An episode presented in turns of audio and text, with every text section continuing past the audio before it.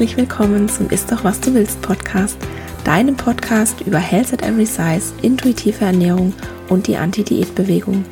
Mein Name ist Dr. Anthony Post, ich bin Ernährungswissenschaftlerin und Wissenschaftsjournalistin und ich weiß aus eigener Erfahrung, wie schädlich Diäten für Körper, Geist und Seele sind.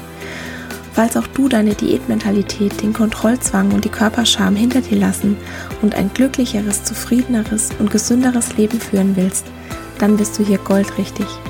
In diesem Podcast geht es nämlich nicht um das Abnehmen oder um Diäten, sondern darum, was du ganz unabhängig von deinem Gewicht hier und jetzt für deine Gesundheit und dein Wohlbefinden tun kannst und wie du endlich Frieden mit dem Essen und deinem Körper schließt. Ich finde es ganz wunderbar, dass du hier bist.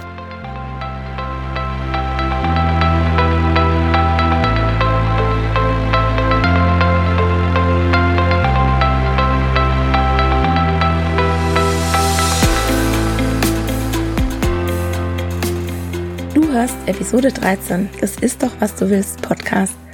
Fünf Tipps für einen wirklich gesunden Lebensstil, wie du die Prinzipien von Health at Every Size praktisch umsetzt. Ein gesunder Lebensstil. Hast du den Begriff auch schon so oft gehört und dich mal tatsächlich gefragt, was er denn bedeutet? Also was ist überhaupt Gesundheit? Die Weltgesundheitsorganisation, die definiert Gesundheit als, ich zitiere, einen Zustand eines vollständigen körperlichen, geistigen und sozialen Wohlbefindens und nicht nur als die Abwesenheit von Krankheit oder Gebrechlichkeit. Es geht also nicht nur darum, nicht krank zu sein, sondern gesund sein bedeutet, sich auch wirklich rundum wohlzufühlen. Das Problem ist, dass unsere Gesellschaft sehr oft gesund sagt und es einen hohen Stellenwert in unserem täglichen Leben hat. Aber eigentlich meint sie oft, wenn sie gesund sagt, nichts anderes als schlank. Und ich habe vor zwei oder drei Wochen einen so tollen Post gesehen, also erst auf Twitter und dann auch auf Instagram, der diese Scheinheiligkeit absolut auf den Punkt gebracht hat. Ich habe ihn in den Show Notes verlinkt und übersetzt stand dort. Ich bin ein schlanker Mensch, der kaum Sport macht und regelmäßig Drogen und Alkohol konsumiert dessen Ernährung fast ausschließlich aus Pizzaschnecken und Zimtis besteht. Das sind so gezuckerte Müsli-Chips. Und ich kann mich nicht daran erinnern, wann mich das letzte Mal jemand ekelhaft genannt hat oder mir gesagt hat, dass mein Körper unzumutbar sei oder sich jemand in Anführungszeichen Sorgen um meine Gesundheit machte. Kann mich also bitte jemand unterstützen, einen besseren Grund für Fettphobie und den Hass auf dicke Menschen zu finden? Oder vielleicht lernt ihr auch einfach euch um eure eigenen Angelegenheiten zu kümmern. Und ich fand den einfach großartig, weil genau darum geht's. In unserer Gesellschaft ist es wichtiger, gesund auszusehen, als sich tatsächlich gesund zu verhalten oder gesund zu sein. Und jemand, der schlank ist, der wird bemitleidet, wenn er eine Krankheit bekommt. Und bei dicken Menschen heißt es dann sofort selbst schuld. Und das ist einfach nicht in Ordnung, weil so ist es nicht. Und natürlich werden auch schlanke Menschen beschämt und auch das ist nicht okay. Das passiert aber normalerweise auf einer individuellen und einer persönlichen Ebene. Also schlanke Menschen, die erfahren keine strukturelle Diskriminierung. Und ich möchte auch gern nochmal diesen Begriff erklären, weil immer wieder dieses, aber es gibt doch auch Skinny Shaming kommt. Wenn ich oder jemand anders aus der Anti-Diät-Bewegung von Diskriminierung gegen mehrgewichtige Menschen spricht. Also ich lese mal eine gute Definition vor, die ich gefunden habe. Von struktureller Diskriminierung wird gesprochen, wenn die Benachteiligung einzelner Gruppen in der Organisation der Gesellschaft begründet liegt. Die über Jahrzehnte und Jahrhunderte gewachsene Art des Zusammenlebens geht in der Regel mit patriarchalen, postkolonialen, homophoben, religiösen oder wie auch immer gearteten und begründeten Konventionen, Gebräuchen und Traditionen einher, welche die Privilegierung einzelner Gruppen bzw. die Schlechterstellung anderer Gruppen als in Anführungszeichen normal und vorgegeben erscheinen lassen. Diese allen Gesellschaften immanente Form der Diskriminierung ist ebenfalls nicht immer einfach zu erkennen, da bestehende und vertraute Strukturen häufig nicht hinterfragt und teilweise auch von den Betroffenen selbst nicht als diskriminierend erkannt werden. Also das ist der Unterschied zwischen der Diskriminierung von dünnen und dicken Menschen. Dünne Menschen werden in unserer Gesellschaft eher auf einer individuellen Ebene diskriminiert und dicke Menschen eben auf einer strukturellen Ebene. Und warum? Du ahnst es wahrscheinlich schon, es liegt wie immer an der Diätkultur. Weil die Diätkultur verehrt schlank sein und die setzt es gleich mit Gesundheit, Schönheit, Fitness, Erfolg, Disziplin, moralischer Überlegenheit. Und laut Diätkultur ist nur ein schlanker Mensch auch ein guter Mensch. Und die dicken Menschen, die werden stigmatisiert, in denen ihnen Eigenschaften zugeschrieben werden, wie sie sind faul, sie sind dumm, sie sind disziplinlos und eben ungesund. Und das ist falsch. Das stimmt so nicht. Das ist Stigmatisierung. Und wer jetzt immer noch nicht überzeugt ist, dass es um Schlanksein geht und nicht um Gesundheit. Die Universität von Missouri hat kürzlich das Ergebnis einer Umfrage getwittert, bei der 900 junge Erwachsene in den USA befragt wurden. Und ich übersetze es mal und natürlich habe ich auch die Quelle wieder in den Shownotes verlinkt. Da stand, 40 Prozent der Frauen und 46 Prozent der befragten Männer stimmten zu, dass es schlimmer wäre, während der räumlichen Distanzierung 25 Pounds zuzunehmen, also das sind etwa 11 Kilogramm, als sich mit Covid-19 zu infizieren. Das ist Diätkultur, das ist Fettphobie. Also lass dir das nochmal auf der Zunge zergehen. Für 40 Prozent der Frauen und 46 Prozent der befragten Männer wäre es schlimmer zuzunehmen, als sich zu infizieren. Und das ist genau das, was ich meine, wenn ich sage, wir müssen endlich aufhören, gesund zu sagen, wenn wir eigentlich dünn meinen. Weil diese Denkweise, die schadet nicht nur mehrgewichtigen Menschen, sondern die schadet unserer gesamten Gesellschaft. Und deshalb bin ich so froh, dass ich Health at Every Size entdeckt habe. Und deshalb ist es mir so wichtig, dieses Konzept in die Welt hinauszutragen. Also in die deutschsprachige Welt, weil es da eben noch nicht so bekannt ist. Weil Health at Every Size die Möglichkeit gibt, sich wirklich auf die Gesundheit zu konzentrieren, ohne dass das Gewicht sozusagen dazwischen funkt. Und wenn du schon mal auf Diät warst oder mit sehr viel Willenskraft einen bestimmten Ernährungsplan eingehalten hast oder wenn du einen Sport gemacht hast, um mit, ich sage jetzt mal, aller Gewalt deinen Körper zu formen, dass er einem in Anführungszeichen Ideal entspricht, das aber möglicherweise deine Genetik oder dein Alltag gar nicht hergeben, dann hast du wahrscheinlich auch Sachen gemacht, die nicht unbedingt gesund waren, sondern die dich schlank machen sollten. Also zumindest bei mir war das so. Und vielleicht hast du dir mal die Gründe aufgeschrieben, warum du eigentlich schlank sein willst. Und bei mir war da auch immer wegen meiner Gesundheit dabei. Aber letztendlich, wenn ich ehrlich bin, dann war das so ein klitzekleiner Nebeneffekt, weil als ich mit den Diäten angefangen habe, da war ich gesund und wenn du gesund bist, dann kannst du dir einfach nur schwer vorstellen, es irgendwann nicht mehr zu sein. Und ich habe es ja auch schon mal erwähnt, ich habe eine Histaminintoleranz und die hat sich manifestiert mit anaphylaktischen Reaktionen, die ich ganz plötzlich hatte und die ja auch mal schnell schiefgehen können.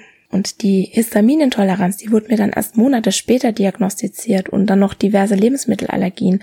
Und da habe ich das erste Mal in meinem Leben, als mein Körper so verrückt gespielt hat und ich einfach nicht wusste, woher das kommt, verstanden, was Wohlbefinden und Gesundheit wirklich bedeuten.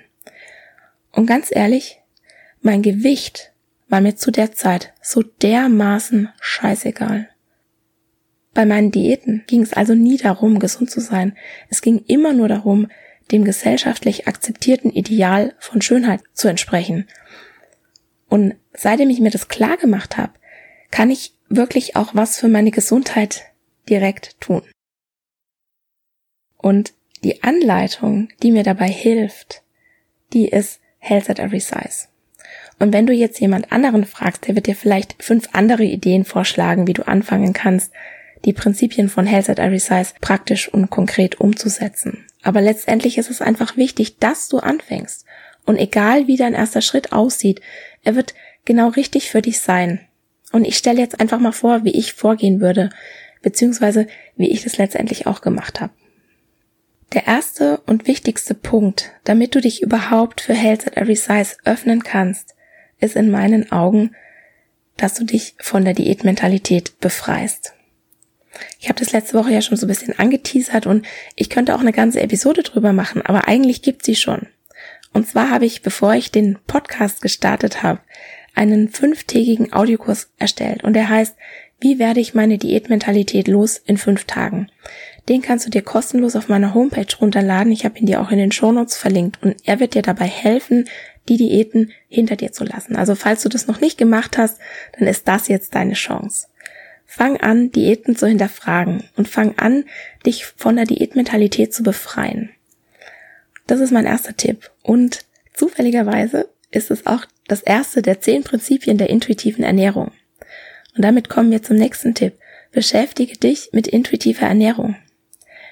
Ich weiß, die Welt da draußen ist voll von Essensplänen und Programmen und Lifestyle Changes und irgendwelchen Ernährungsumstellungen mit super hippen, coolen Trendnamen und dir wird von allen Seiten das Gefühl gegeben, dass du dich nicht auf deinen Körper verlassen darfst, weil es total ungesund sei und dass du deiner Intuition nicht trauen darfst, weil die nicht weiß, was gut für dich ist und dass wenn du nicht auf X, Y oder Z verzichtest, du dich gehen lässt und quasi schon mit einem Bein im Grab stehst. Wer aber glaubt, dass intuitiv Essen bedeutet, morgens Schokocroissant, mittags Pizza und abends Burger zu essen, der hat das Prinzip bzw. die zehn Prinzipien dahinter nicht verstanden. Intuitiv essen, es ist so viel mehr als zu essen, wenn man hungrig ist und aufzuhören, wenn man satt ist. Und intuitiv essen ist ganz sicher nicht, sich mit irgendwelchen Sachen vollzustopfen. Sei neugierig, schau, was wirklich hinter dem Konzept steckt. Hab Vertrauen in dich und probier es aus. Beispielsweise kannst du das Buch von Evelyn Triboli und Lee Thresh lesen. Also ich würde dir empfehlen, wenn du Englisch kannst, es in der vierten Ausgabe auf Englisch zu lesen. Die ist vor ein paar Wochen rausgekommen, weil die deutsche Fassung, die der Goldmann Verlag rausgebracht hat, die ist einfach wirklich nicht besonders gut übersetzt. Also wenn du kannst, lies es auf Englisch. Und es gibt auch noch ein Workbook dazu. Das ist so eine Art Selbstlernbuch. Die ist allerdings auch nur auf Englisch. Und die deutsche Literatur zu Health at Every Size, da wäre ich auch ganz häufig danach gefragt, die ist momentan quasi noch nicht vorhanden. Aber Petra Schleifer von Belly and Mind und ich, wir sind ja gerade auf der Suche nach einem Verlag, weil wir nämlich genau darüber zusammen ein Buch schreiben wollen. Also wenn du kannst, dann lies auf Englisch, wenn du nicht kannst, dann lies natürlich auf Deutsch. Und ach so ja, das deutsche Buch, das heißt nicht intuitiv essen, sondern das heißt leider intuitiv abnehmen. Und das ist einfach Schwachsinn. Und es ist so schade, dass dem Goldmann Verlag es offensichtlich wichtiger war, das Buch zu verkaufen und mit intuitiv abnehmen ja halt da Marketing zu machen, als tatsächlich die Prinzipien des Buchs, so wie es gedacht ist. Weil Fakt ist, auch wenn dieses Buch im Deutschen intuitiv abnehmen heißt, niemand kann dir sagen, was mit deinem Gewicht passiert, wenn du anfängst intuitiv zu essen. Und wer dir verspricht oder auch nur suggeriert, dass du mit intuitiver Ernährung abnimmst. Der lügt und der verkauft dir gerade eine Diät.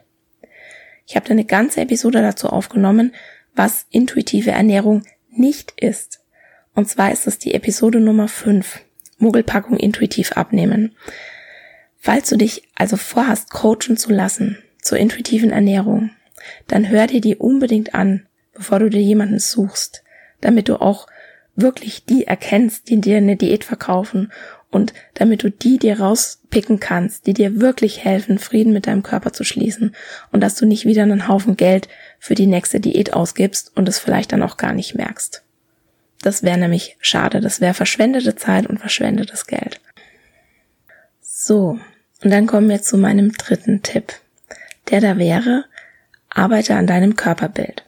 Und falls du dich jetzt fragst, warum es so wichtig ist, ein positives Körperbild zu fördern, unser Körperbild spielt eine ganz wesentliche Rolle für die geistige und für die körperliche Gesundheit.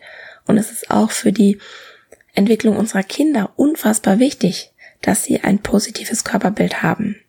Denn Menschen mit einem positiven Körperbild, die verfügen auch über ein positiveres Selbstwertgefühl. Und damit beeinflusst das Körperbild unsere Selbstachtung und wirkt sich nahezu in jedem Lebensbereich auf unser Verhalten aus.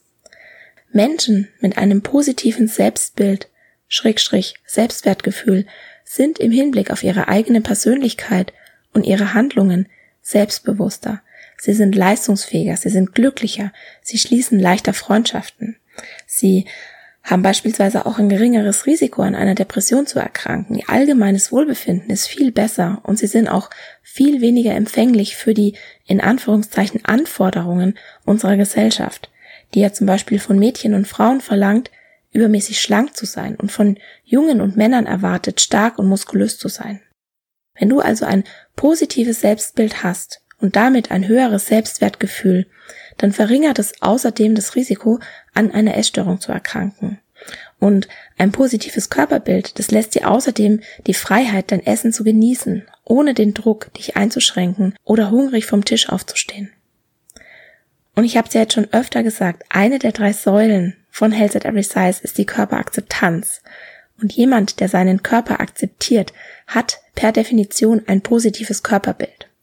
Das bedeutet, die Person fühlt sich in ihrem Körper wohl und ist mit ihrem Körper zufrieden, unabhängig von Gewicht, Körperform oder sogenannten Unvollkommenheiten. Also es bedeutet nicht, dass jemand mit einem positiven Körperbild jeden Pickel oder Dehnungsstreifen oder jedes bisschen Zellulite an sich lieben muss. Es bedeutet, dass sich diese Person annimmt, so wie sie ist, sich gut um die eigenen Körperbedürfnisse kümmert und unrealistische Körperideale ablehnt. Aber wie bekommt man jetzt ein positiveres Körperbild? Da gibt's viele Möglichkeiten. Ich weiß jetzt nicht, was für dich richtig ist. Also ich zähle jetzt einfach mal ein paar auf und du kannst dir dann raussuchen, was für dich passt. Also da gibt's auch kein richtig und kein falsch. Hör einfach auf dein Gefühl und nimm dir das davon, wo du glaubst, dass sich das weiterbringt. Das erste ist, versuch dich so wenig wie möglich von den Medien beeinflussen zu lassen. Es ist nämlich tatsächlich so, dass das, was unser Gehirn häufig sieht, das speichert es sozusagen als in Anführungszeichen normal und erstrebenswert ab. Also wenn jetzt dein Social Media Feed voller superschlanker, normschöner Frauen ist, die bis zum geht nicht mehr gefotoshoppt sind auch noch, und du irgendwelche Zeitschriften liest oder im Fernsehen oder was auch immer du schaust, in dem solche Frauen, ich sage jetzt mal, überrepräsentiert sind, dann wird sich das als Vorstellung von einem idealen Körper in deinem Kopf verankern. Und das wird dir dann nicht dabei helfen, dein Körperbild zu verbessern. Weil diese Personen, die da abgebildet sind, die sind unerreichbar. Also nicht mal das Model sieht aus wie das Model auf dem Cover. Und ich persönlich habe die Zeitschriften gekündigt und ich habe mein Social Media Feed ausgeputzt, so dass mir da zumindest da niemand mehr das Gefühl geben kann, dass ich nicht gut bin, so wie ich bin. Der zweite Tipp ist eigentlich voll bescheuert und es ist auch eigentlich so lächerlich, das extra sagen zu müssen. Aber ich habe so das Gefühl, es ist, es ist nicht unbedingt klar. Und auch ich muss sagen, ich habe eine Weile gebraucht, um da drauf zu kommen. Kauf dir Kleider, die dir passen und in denen du dich wohlfühlst.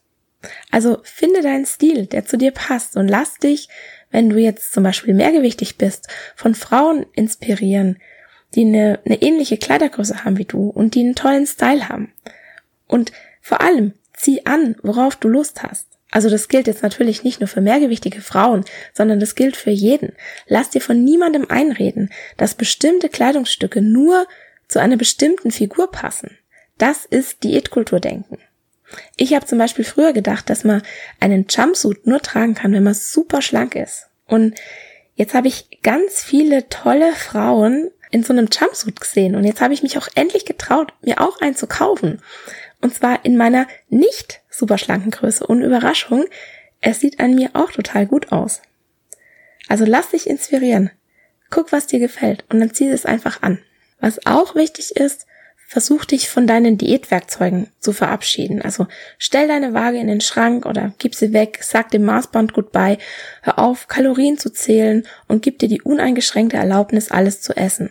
Und ja, wenn du dir erlaubst, alles zu essen und du sehr lange Diät gemacht hast oder sehr restriktiv gegessen hast, dann kann es sein, dass du vielleicht eine Weile Nachholbedarf bei bestimmten Lebensmitteln hast oder dass du auch andere Lebensmittel, die du mit Diäten verbindest, eine ganze Weile nicht mehr sehen kannst.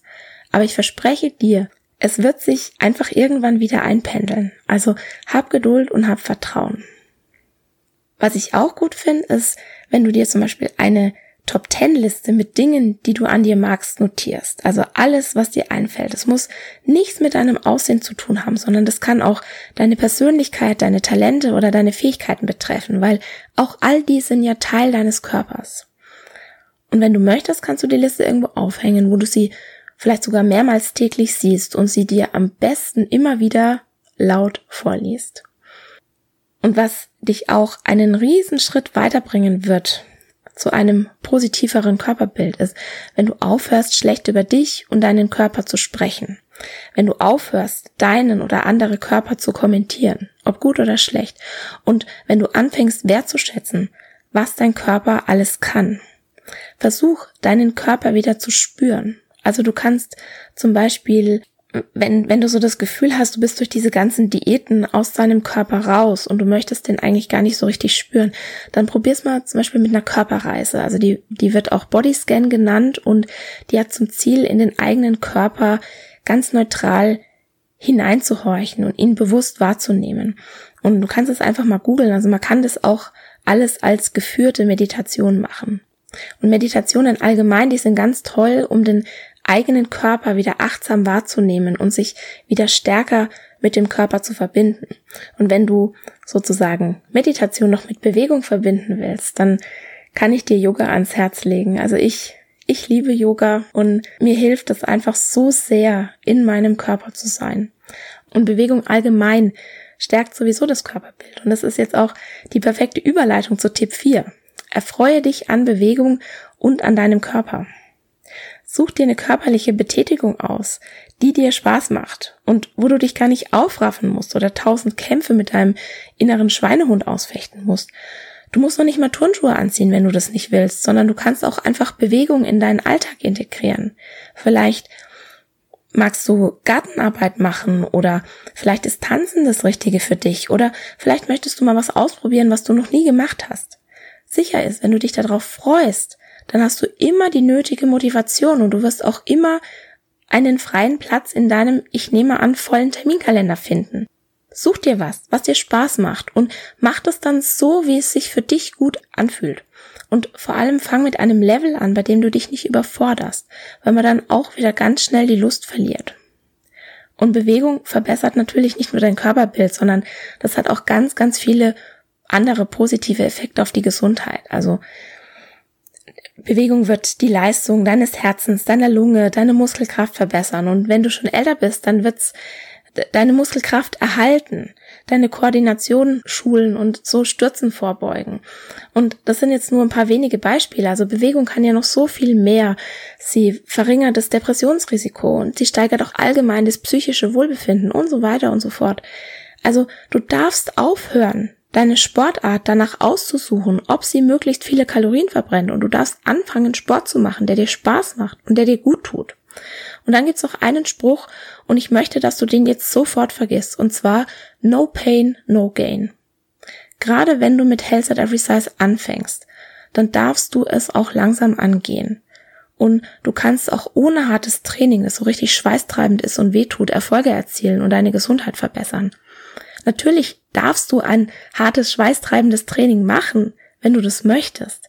Ich will damit nur sagen, du musst das nicht.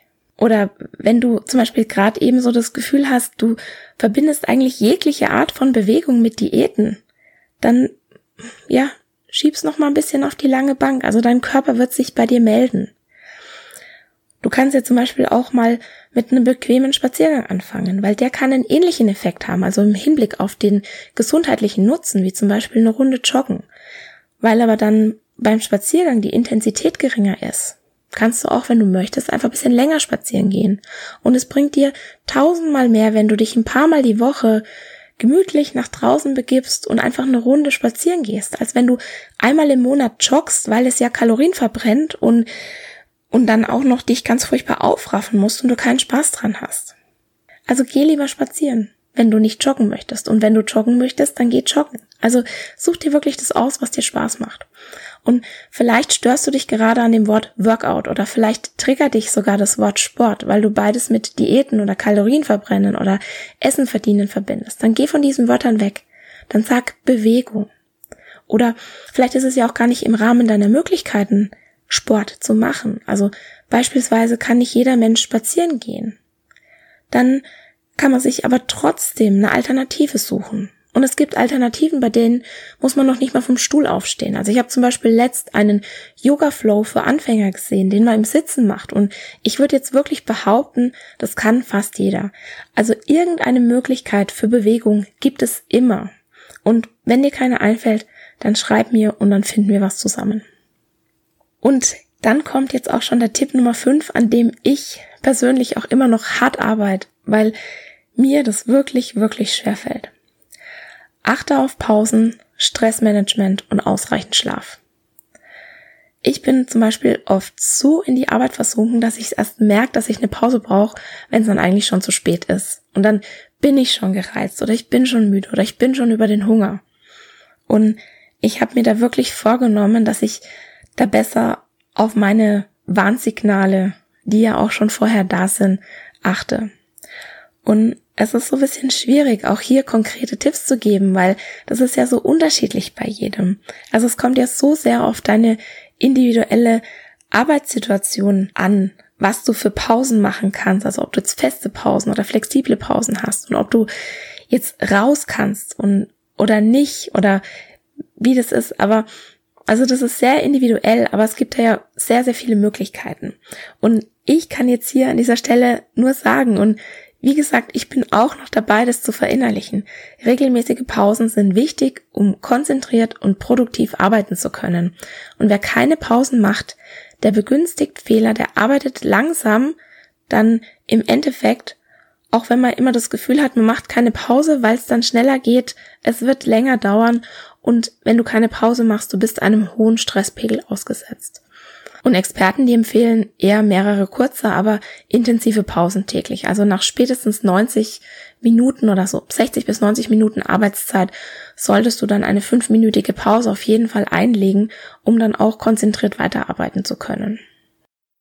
Und natürlich ist auch Schlaf sehr wichtig für die Gesundheit und auch für die Leistung. Letztendlich muss man sich ja nur anschauen, was passiert, wenn man Leute nicht schlafen lässt, also zum Beispiel im Schlaflabor. Auf Schlafentzug reagieren Menschen nicht nur mit nachlassender Konzentration und verminderter geistiger Leistungsfähigkeit, sie werden mit der Dauer des Schlafmangels auch gereizter, launischer, die haben manchmal sogar Trugwahrnehmungen bis hin zu Persönlichkeitsstörungen und wenn der Schlafentzug sehr, sehr lang dauert, kann es sogar sein, dass die Suizidgedanken entwickeln. Muskelspannung, Atmung, Herzschlag, Körpertemperatur, Blutdruck, Hormone, Stoffwechsel und viele, viele andere Funktionen im Körper, die geraten völlig durcheinander, wenn man zu wenig schläft oder auch wenn der natürliche Rhythmus von Schlafen und Wachen längerfristig gestört wird.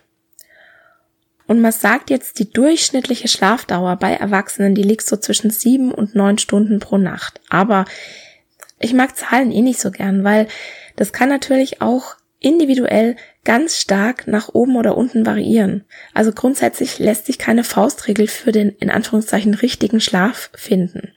Jeder Mensch hat bezüglich Schlaf und Schlafrhythmus einfach seine ganz, ganz eigenen Bedürfnisse. Und das Wichtigste ist aber, dass man den Schlaf als erholsam empfindet, ohne dabei jetzt auf irgendwelche Zeiten oder auf irgendeine Normierung zu achten, weil letztendlich ist es entscheidend, wie fit man sich dann am nächsten Tag fühlt und ob man überhaupt konzentriert arbeiten kann. Also wenn du frühst wie gerädert aufwachst und es kaum schaffst, aus dem Bett aufzustehen und vorher tausendmal noch dein Wecker ausgemacht hast. Also ich meine, ich, ich rede jetzt von einem normalen Arbeiten, Abend und einer normalen Nacht. Also wenn du jetzt eine Partynacht hattest oder gerade eben ein Baby bekommen hast, dann ist es natürlich was anderes, aber nach einem normalen Abend und einer normalen Nacht, wenn du früh nicht aus dem Bett kommst, dann hast du wahrscheinlich zu wenig oder schlecht geschlafen. Und was den Schlaf nämlich ganz grundsätzlich zum Beispiel stört, ist Stress. Also mal ganz, ganz abgesehen davon, dass Stress ja sowieso schädlich für die Gesundheit ist. Die Frage ist also, wie gut ist dein Stressmanagement? Wie gut hast du deine Stressoren im Griff? Und auch hier ist es wieder ganz schwierig, konkrete Tipps zu geben, mit denen jeder was anfangen kann, weil es gibt ja auch so viele Stressoren, die für jeden unterschiedlich sind und die wir teilweise gar nicht beeinflussen können oder zumindest nicht unmittelbar beeinflussen können. Wir können also Stressoren nicht immer vermeiden, aber was wir machen können, wir können an unserer Resilienz arbeiten. Das ist die psychische Widerstandskraft, die Fähigkeit, schwierige Lebenssituationen ohne anhaltende Beeinträchtigung zu überstehen. Also wenn du deine Resilienz verbessern willst, dann kannst du dir zum Beispiel gleichgesinnte Menschen suchen und dich mit Menschen umgeben, die dir gut tun. Soziale Interaktion, Lebenssinn, das Gefühl gebraucht zu werden, all das wird deine Resilienz stärken. Und du kannst dir auch bewusst machen, dass das Leben Wandel bedeutet und du kannst versuchen, bewusst mit Krisen umzugehen. Also Achtsamkeit ist ein Beispiel, Akzeptanz aufzubauen. Und Achtsamkeit kannst du trainieren, indem du regelmäßig meditierst. Also du siehst, alle, alle diese Punkte, die sind auch irgendwie miteinander verbunden. Und was auch ganz wichtig ist, mach dir deine Stärken bewusst und glaub an dich und an deine Fähigkeiten. Und ne, schon wir haben wir wieder eine Überschneidung zum positiven Selbstbild. Also all das, was du tust, um ein positiveres Selbstbild zu erlangen, wird dir auch dabei helfen, resilienter zu werden. Und wenn du jetzt irgendwie gar nicht weißt, was du für Fähigkeiten hast, dann könnte dir das helfen. Oder wenn du, wenn du zum Beispiel denkst, ach, ich, ich mache doch gar nichts Tolles den ganzen Tag. Dann nimm dir mal so eine Art Erfolgstagebuch vorzuschreiben. Also schreib jeden Abend auf, was dir an diesem Tag gut gelungen ist. Und das können Kleinigkeiten sein. Das, das ist völlig egal. Und wenn du dann Gefahr läufst, deine eigenen Kompetenzen zu vergessen, dann kannst du in diesem Tagebuch nachlesen, was dir schon alles gelungen ist. Und auch das wird wieder deine Resilienz stärken. Und was du auch machen darfst es. Wenn dir Hilfe angeboten wird, dann nimm sie an. Und wenn du Hilfe brauchst und sie niemand dir anbietet, dann bitte darum. Also du musst nicht jedes Problem alleine lösen. Sich nichts anmerken zu lassen, länger durchzuhalten, sich noch mehr Arbeit aufhalten zu lassen und meinen, jedes Problem immer alleine lösen zu müssen, das macht nicht widerstandsfähiger. Also das ist nicht das, was man unter Resilienz versteht, sondern das macht das macht nur gestresst und das führt dann letztendlich zur Überforderung. Und das Geheimnis steckt darin, nachhaltig mit den eigenen psychischen und physischen Ressourcen umzugehen, was ich jetzt zum Beispiel auch wirklich, wirklich noch lernen muss. Mehr Pausen zu machen, auch mal Nein sagen zu einer zusätzlichen Aufgabe und weniger per Perfektionismus anstreben zu wollen und sich auch einfach mal Zeit nehmen, um die schönen Momente im Leben zu genießen. Das waren meine fünf Tipps, wie du anfangen kannst, die Prinzipien von Health at Every Size praktisch umzusetzen.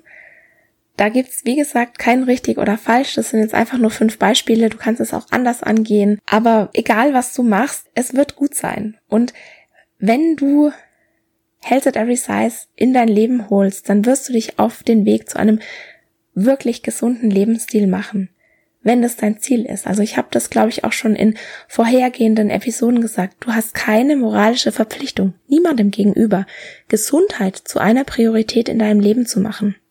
Wenn du das aber möchtest, dann hilft dir Health at Every Size dabei. Und was ich auch hoffe, ist, dass die Episode nochmal deutlich gemacht hat, dass wenn wir über eine gesunde Lebensweise sprechen, dann ist es nicht nur Ernährung und Bewegung, sondern das sind ganz, ganz viele andere Faktoren, die da auch noch mit reinspielen. Also Stressmanagement, Schlaf, Lebenssinn, Work-Life-Balance, deine Beziehung zur Umwelt, dein Sozialleben, die familiären Bindungen, dein Gesundheitssystem, deine Genetik und so weiter und so fort. All das beeinflusst deine Gesundheit. Das muss man sich immer wieder bewusst machen, dass es wirklich um dieses große Ganze geht. Und das Schöne ist, Health at Every Size hat wirklich dieses große Ganze im Blick. Das ist ein ganz, ganz ganzheitlicher Ansatz wenn man das so sagen will. So, für nächste Woche war eigentlich ein Interview geplant, aber das mussten wir verschieben und daher habe ich mir mal wieder was Neues überlegt, damit sie im Podcast nicht langweilig wird. Ich bin ja immer noch am Ausprobieren, was den ZuhörerInnen gefällt und was gut ankommt und was vielleicht nicht so gut ankommt. Also wir sind hier noch voll in der Experimentierphase und nur falls dir das nicht klar ist, du darfst hier mitentscheiden. Also ich mache diesen Podcast für dich, damit du was draus mitnehmen kannst. Und wenn du mir keine Rückmeldung gibst, was dir gefällt oder vielleicht auch was du mal doof fandest, dann kann ich das nicht wissen, dann kann ich auch nicht drauf reagieren. Also indem du mir deine Wünsche mitteilst, dann wird es sehr viel wahrscheinlicher, dass dieser Podcast auch wirklich das ist, was du hören möchtest. Und wir hatten jetzt schon alles Mögliche. Also die reinen Info-Episoden, die haben bisher überwogen, weil ich einfach auch so dieses Wissen über Health at Every Size rausbringen will und bekannt machen will. Und da habe ich mir halt gedacht, ja, so die reinen Info-Episoden, die sind halt einfach ein guter Einstieg. Und dann haben wir aber auch schon ein Interview gehabt, da wird es auch bald sehr viel mehr geben. Wir haben schon eine Studie besprochen. Letzte Woche hatten wir dann die QAs und Nächste Woche gibt's noch mal was Neues. Und zwar möchte ich mal ein paar eher kürzere Episoden machen und ich habe mir überlegt, dafür eine kleine Miniserie zu starten. Und diese Miniserie wird heißen Die Werkzeuge der Diätkultur. Also ich werde jetzt in den nächsten vier Episoden, vielleicht auch fünf, ich glaube eher vier, jeweils ein Werkzeug der Diätkultur vorstellen und der BMI macht den Anfang. Das heißt, nächste Woche wirst du in einer kurzen und knackigen Episode erfahren, warum der BMI antiquierter Schwachsinn ist und mit welchen Möglichkeiten du viel sinnvoller deine Gesundheit bestimmen kannst. Dann mach's gut für heute. Ich habe mich gefreut, dass du da bist und ich hoffe, wir hören uns auch nächste Woche wieder. Mach's gut! Und das war's für heute. Ich danke dir von Herzen fürs Zuhören und hoffe, dass dir die Episode gefallen hat und dass du ganz viel für dich mitnehmen konntest. Falls du denkst, dass es da draußen vielleicht jemanden gibt, dem der Podcast auch gefallen könnte, dann freue ich mich, wenn du dieser Person davon erzählst oder ihr am besten den Link zum Podcast einfach weiterschickst. Vielleicht magst du dir auch die Zeit nehmen, bei Instagram at Dr. Anthony Post vorbeizuschauen und unter dem Post zur heutigen Folge mit uns teilen, was für dich die wertvollste Erkenntnis war. Ich freue mich immer von dir zu hören und gerne kannst du bei Instagram auch all deine Fragen loswerden, falls irgendetwas offen geblieben ist. Auch ich habe meine täglichen Herausforderungen mit der intuitiven Ernährung und mit Health at Every Size, aber es wird Tag für Tag leichter. Ich verspreche dir, wenn du dich darauf einlässt, wirst du dich bald sehr viel freier fühlen, als du jemals für möglich gehalten hast. Und um dir den Einstieg in ein diätfreies Leben ein bisschen leichter zu machen, habe ich einen kostenlosen Audiokurs für dich erstellt, der heißt Wie werde ich meine Diätmentalität los in fünf Tagen? Du kannst ihn dir auf meiner Homepage runterladen www.antonipost.de oder schau einfach in die Show Notes, da findest du alle wichtigen Links. Der erste Schritt in dein neues Leben ist, die Diätmentalität in Frage zu stellen und zu begreifen, dass dir Diäten niemals das geben werden, wonach du dich eigentlich sehnst. In diesem Sinne, isst doch was du willst und alles Liebe, deine Antonie.